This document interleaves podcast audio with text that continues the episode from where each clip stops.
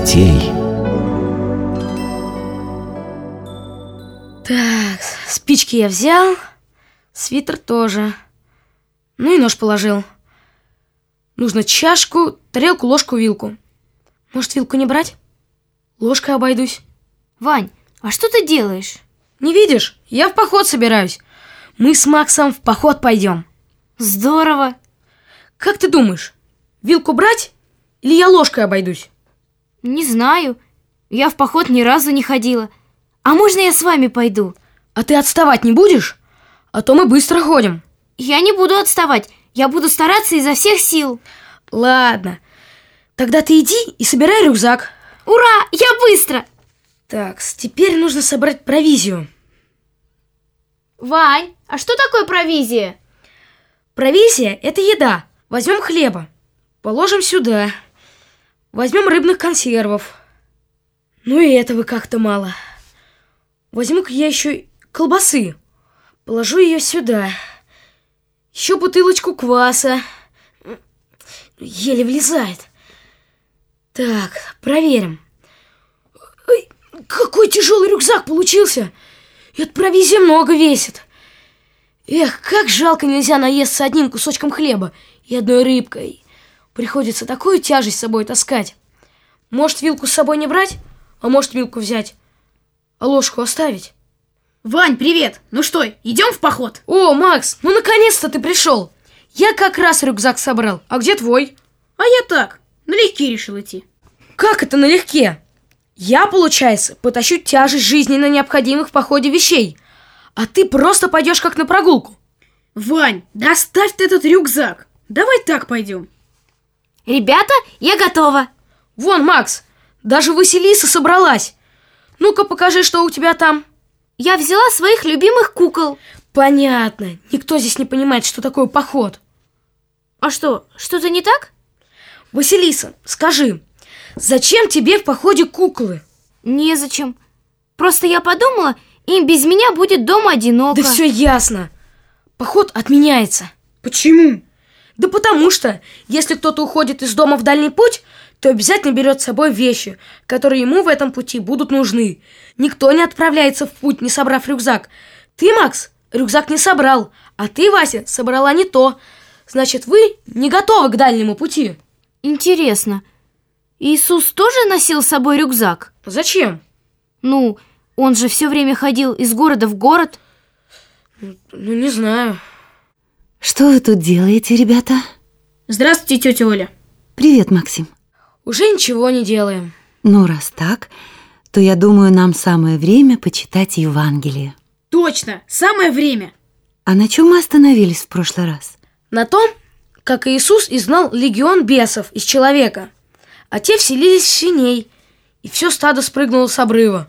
А люди, увидев это, испугались, что лишатся и другого имущества, и просили Иисуса уйти из их города. И он на лодке поплыл обратно в Галилею. Верно. Вы готовы слушать дальше? Готовы. Готовы. Тогда слушайте.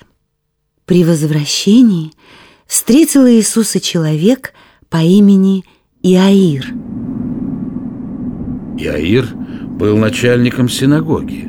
Он упал к ногам Иисуса и стал просить его. «Я знаю, что недостоин просить тебя, но будь милостив ко мне. Приди в мой дом, помоги мне. Я слышал, ты исцелил многих. Исцели мою дочь. Ей только 12 лет, и она умирает. Пойдем. Господь пошел, и народ стал теснить его. И вот одна женщина, страдавшая кровотечением 12 лет и впустую потратившая на врачей все свои средства, подойдя сзади к Иисусу, прикоснулась к краю его одежды и тотчас выздоровел. Кто прикоснулся ко мне? Петр и прочие апостолы сказали. Народ окружает тебя, и десятки людей теснят тебя, а ты спрашиваешь, кто к тебе прикоснулся прикоснулся ко мне некто, ибо я почувствовал силу, исшедшую из меня. Женщина, увидев, что обнаружена, подошла дрожа и, припав к ногам Господа, объявила. Я... я страдала кровотечением 12 лет и все свое имущество потратила на врачей, но они не смогли мне помочь. А здесь я только прикоснулась к его одежде и почувствовала, что здорова. Хвала Господу! Великий пророк посетил наш народ. Слава Богу! Дочь моя, вера твоя спасла тебя. Иди с миром. В этот момент сквозь толпу к Иисусу пробирались некие люди. Они звали начальника синагоги Иаира. Иаир! Иаир! Иаир, Я здесь. Зачем вы меня ищете? умерла твоя дочь. Умерла твоя дочь! Не утруждай больше учителя. Иаир, Не может быть. О, горе мне. Я опоздал. Не бойся, только поверь, и она будет спасена. Придя в дом, Господь не позволил никому войти в него вместе с ним, кроме своих учеников – Петра, Иоанна, Иакова и родителей ребенка. Нет больше нашей красавицы! Не плачьте. Она не умерла, но спит. что он говорит? Она уже больше часа без дыхания и начала коченеть. Христос же, взяв ее за руку, возгласил. Дитя, встань. И душа ее возвратилась обратно в тело, и тотчас девочка встала. Не может быть, я же сам видел, что она мертва. Она жива. И кажется здорова. Учитель, ты спас нашу дочь. Что нам сделать? Накормите ее. Изумились родители ребенка и все присутствовавшие увиденному чуду. Иисус же повелел никому не говорить о происшедшем.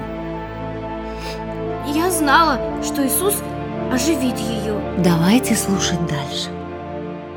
Однажды в Иерусалиме во время праздника Пасхи Иисус проходил мимо овечьих ворот, сделанных в городской стене. Под ними всегда находилось множество больных людей, страдающих самыми разными болезнями. Дело в том, что неподалеку от ворот находился водоем, называемый «Дом милосердия», и время от времени ангел Господень сходил в него и возмущал воду, и первый, кто входил в нее, выздоравливал, каким бы недугом ни страдал. Среди прочих несчастных находился человек, который был парализован в течение 38 лет. Узнав, что он уже много времени болен, Христос спросил его. Хочешь ли стать здоровым? Господин, нет у меня своего человека, который спустил бы меня в водоем, когда возмутится вода. А пока я иду, другой раньше меня спускается. Тогда обратился к нему Иисус со словами. Встань, возьми постель твою и ходи. И тотчас больной стал здоровым и взял постель свою и начал ходить. Господь же сказал этому человеку. Вот ты стал здоровым. Больше не греши, чтобы не случилось с тобой чего худшего. Мам, а что? Все, кто сидел около этого водоема, видели ангела, который входил в воду? Думаю, ангела они не видели, но видели, как ангел возмущал воду, Как это возмущал? делал на ней волны. А давайте слушать дальше. Давайте. В один из дней поднялся Иисус на гору и призвал к себе своих учеников. Он избрал из них двенадцать апостолов, то есть посланников, чтобы посылать их проповедовать о Царстве Божием, дав им власть исцелять людей от болезней и изгонять бесов. Имена этих апостолов следующие. Симон, называемый Петром, и Андрей, брат его, Иаков Завидеев и Иоанн, брат его, Филипп и Варфоломей, Фома и Матфей Мытарь, Иаков Алфеев и Фадей, Симон Канонит и Иуда Искариот, который и оказался предателем Иисуса. Этим двенадцати Христос дал такие повеления. Отправляясь на проповедь, не берите с собой ни денег, ни сумы на дорогу, ни запасной одежды, ни обуви, ибо сам Бог будет оберегать вас во время путешествий ваших ради спасения людей. Вот я посылаю вас, как овец посреди волков. Будьте разумны и бесхитростны. Знайте, что люди, любящие грех, из-за веры вашей в меня будут ненавидеть вас и предавать на смерть, и бить в своих судилищах. Вы же не бойтесь тех, кто убивает тело, а души не может убить. Бойтесь лучше того, кто может и душу, и тело погубить в гиене огненной. Верьте, что все в этой жизни не спосылается Богом. И если не будет на то Его святой воли, и волос с головы вашей не упадет. Бесстрашно проповедуйте людям спасение через веру в Меня, Сына Божия, и получите награду в Царстве Небесном. Благодаря проповеди апостолов стало известно во всей Палестине об Иисусе Христе как об одном из величайших пророков. Так что люди начали говорить о том, что это или Иоанн Креститель воскрес из мертвых, или пророк Илья вернулся с неба. Многие начали задумываться о том, что наступают времена нового царства Мессии. А что значит это новое царство Мессии? Если помните, мы говорили о том, что в Ветхом Завете есть множество пророчеств о пришествии Мессии, который спасет народ иудейский. Эти пророчества говорили о Христе, Спасителе всех людей от власти греха и смерти.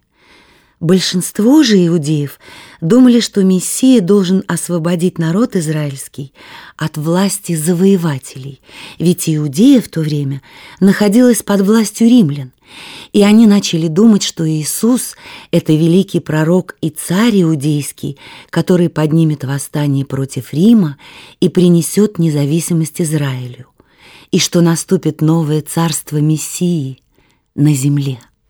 Да как же они не могли понять, что Иисус Сын Бога, и речь идет о Царстве Небесном? Давайте слушать дальше. Мы обязательно почитаем дальше, но только в следующий раз.